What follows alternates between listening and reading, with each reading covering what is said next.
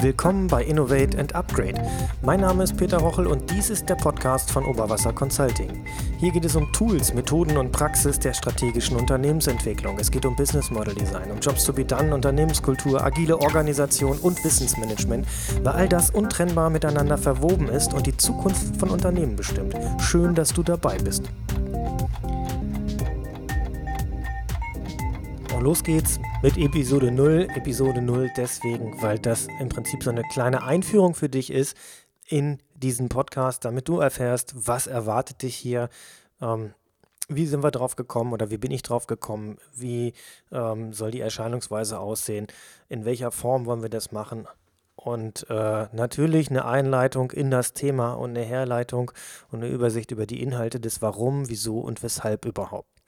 Wie bin ich drauf gekommen? Ja, im Prinzip kann ich sagen, seitdem ich Podcasting kenne, das müsste ungefähr 2004 gewesen sein, als ich das kennenlernte. Ja, 2004, 2005 so an der Kante. Äh, ja, 2005, ja, ungefähr. Ähm, hat mich dieses Medium begeistert. Ich bin also ein äh, leidenschaftlicher Konsument von Podcasts. Die ersten deutschsprachigen, die ich so erinnern kann, die mich heute noch begeistern, waren von Alexander Wunschel zum Beispiel der Blick über den Tellerrand. Absolut empfehlenswert. Super schade, dass er das nicht mehr macht. Hochwertiger Content, hochprofessionell produziert. Äh, ein Urgestein der Szene, wer ihn gehört hat, weiß, was ich meine. Schade, dass du es nicht mehr machst. Vielleicht kommst du ja nochmal wieder, Alex. Und ähm, Dazu kommt es, dass ich selber relativ viel oder ja, wie mir Kunden und Freunde sagen, sehr viel zu berichten, zu erzählen habe oder weiterzugeben habe. Ich teile mein Wissen unheimlich gerne, bin dabei aber ziemlich schreibvoll. Einen Podcast selber zu produzieren, habe ich äh, seit langem immer schon auf der Wunschliste gehabt und habe mich dann letztes Jahr dazu entschieden, für eines meiner Projekte einen eigenen Podcast zu produzieren. Und ähm, jetzt ist die Zeit reif, dass ich auch mein Hauptgeschäft, da wo alle Fäden zusammenlaufe, mit diesem Medium ausstatten will. So, und das mache ich hier. Erscheinen soll der Innovate and Upgrade Podcast alle zwei Wochen. Ich denke, das ist ein Rhythmus, das kann ich gut hinkriegen. Das weiß ich äh, aus meiner Erfahrung mit dem äh, Podcast der Sub Online Academy, so heißt das andere Projekt. Und ähm, mache mich dabei nicht kaputt. Wenn sich herausstellen sollte, dass es viel mehr Content gibt, ja, dann können wir auch noch einen Gang raufschalten. Wenn es nichts Substanzielles zu sagen gibt, dann äh, könnte man auch ein Mon eine monatliche Erscheinungsweise daraus machen. Wie gesagt, geplant sind so äh, alle zwei Wochen, alle 14 Tage, das ist gut schaffbar. Und von der Länge her äh, 20 bis 30 Minuten, maximal 60, das ist so das angepeilte Ziel. Die Form Vorgesehen sind Interviews, überwiegend Zwiegespräche und Dialoggespräche zu den Kernthemen und äh, nicht ausgeschlossen, dass es auch mal ein Special gibt, wie jetzt gerade aktuell diese Episode, die ich dann auch mal alleine mache, wenn es ein Themenbereich ist, zu dem ich äh, selber alleine denke, das äh, macht da mehr Sinn. Zu mir persönlich, ich bin 44 Jahre alt, habe 15 Jahre lang im Ausland gelebt, den meisten Teil davon in Spanien, dort auch gearbeitet, habe, äh, ich weiß gar nicht, wie viele Unternehmen gegründet.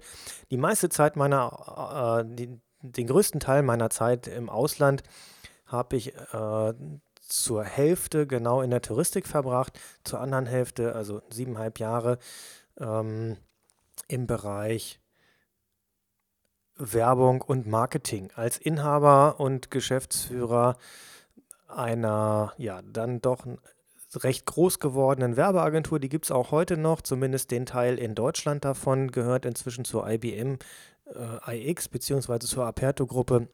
Und das war die Agentur Plantage. Die gibt es heute noch in Berlin als Plantage Berlin. Ich habe damals das gesamte Spaniengeschäft gemacht.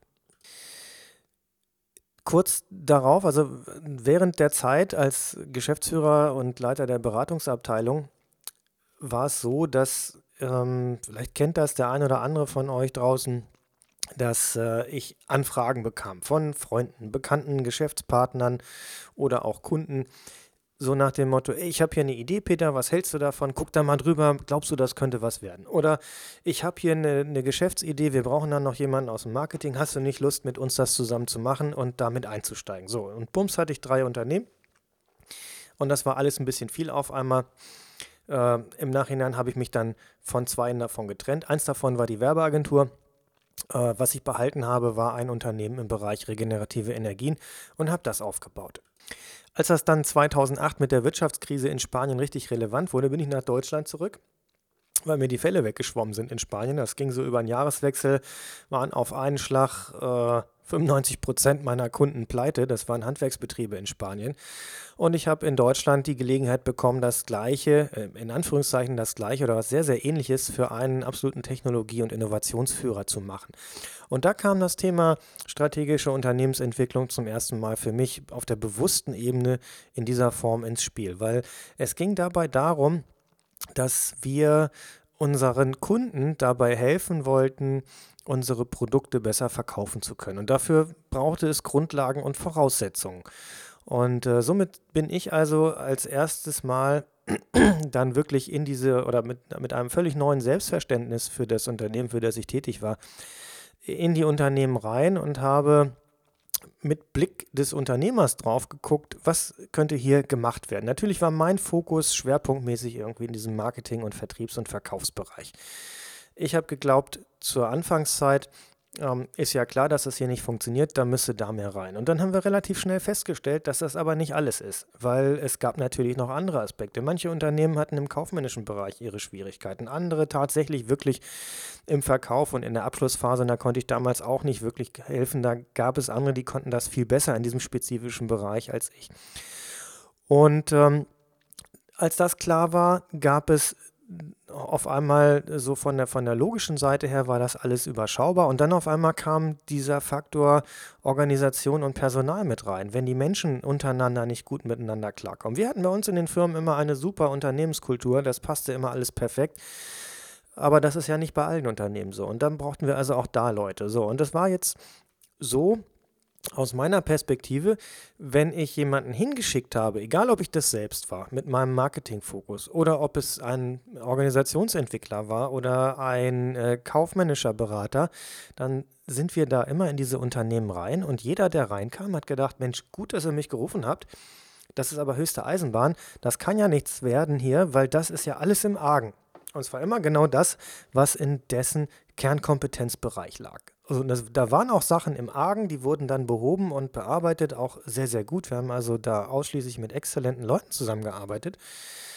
Und danach war es auch deutlich besser als vorher, aber nach kurzer Zeit ging es irgendwo anders los. Und woanders entstand ein Brandherd. Das heißt beispielsweise, wir haben das im Marketing bearbeitet und auf einmal ging das an der Personalecke los. Oder äh, dann kamen die faulen Pflaumen im kaufmännischen Bereich irgendwie ans Licht. Oder umgekehrt.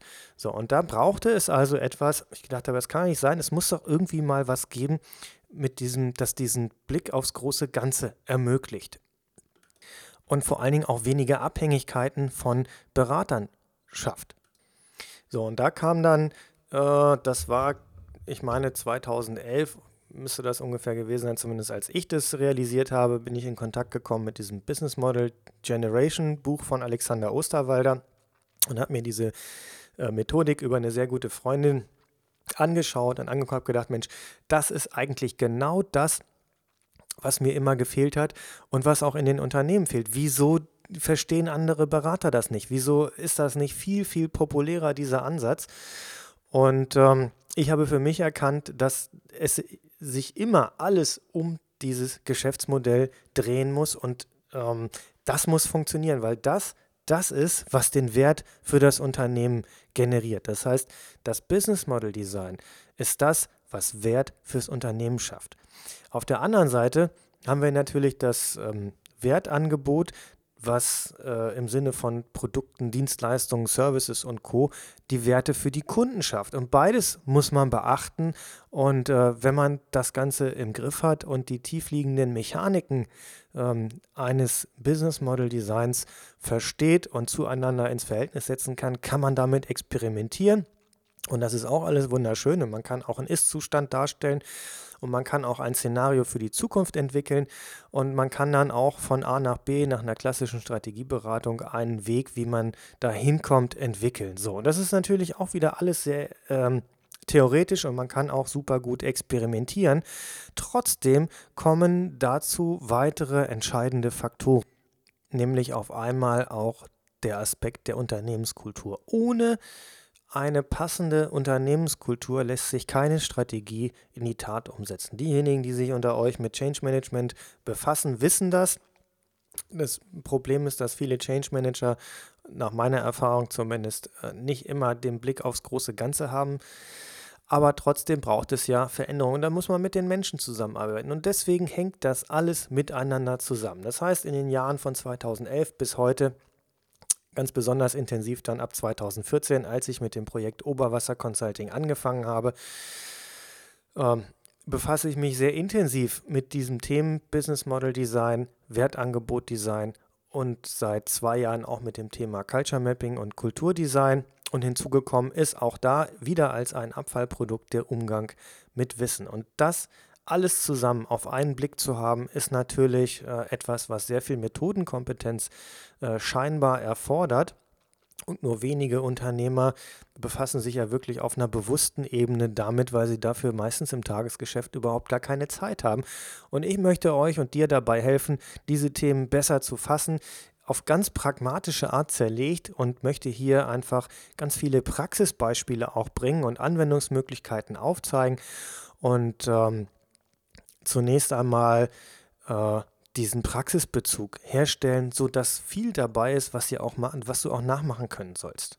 Beziehungsweise dir Ideen geben, wie du das für dich auf dein Unternehmen adaptieren oder implementieren kannst.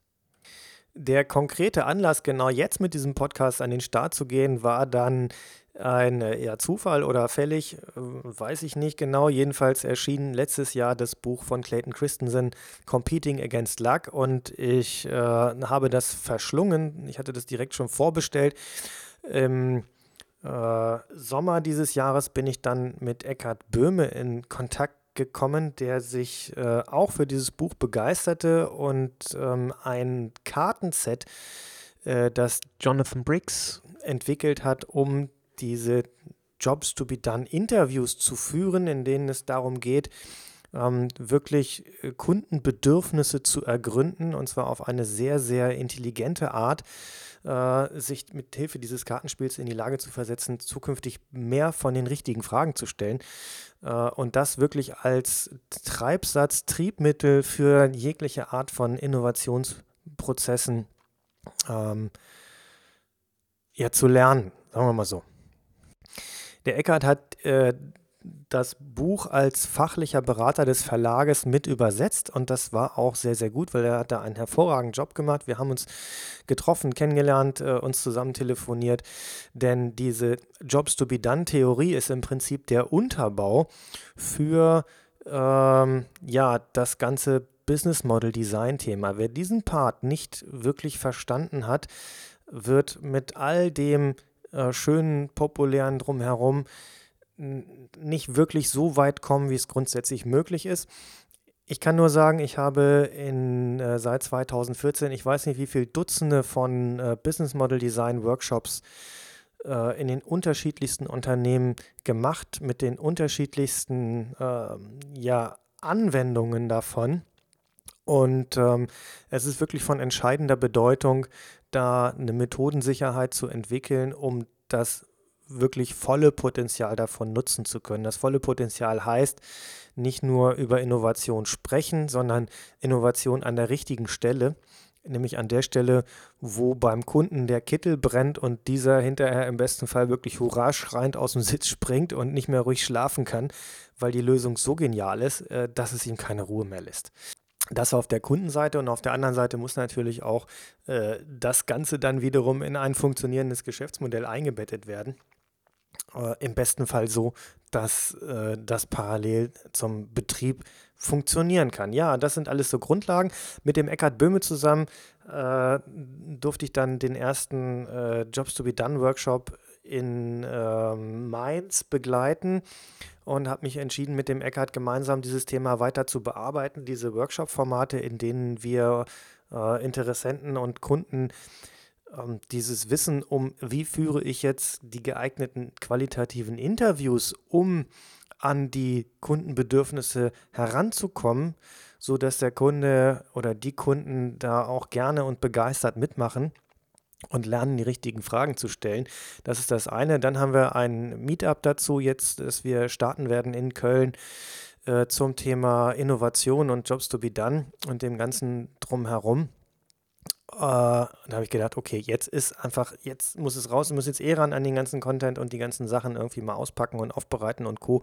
Und deswegen starte ich jetzt auch mit dem Podcast. Und ich hoffe, dass ich äh, dich davon begeistern kann, an diesen Themen dran zu bleiben. Ich kann es wirklich nur jedem Unternehmer empfehlen. Es ist eine, es ist eine, eine, ein, ja, ein, ein unfassbar faszinierendes Spielfeld, wenn man einmal damit begonnen hat zu innovieren und ähm, ja, das äh, löst bei mir Begeisterung aus und ich hoffe, ich kann das so ein bisschen rüberbringen in dem, was ich da an Themen vorbereitet habe.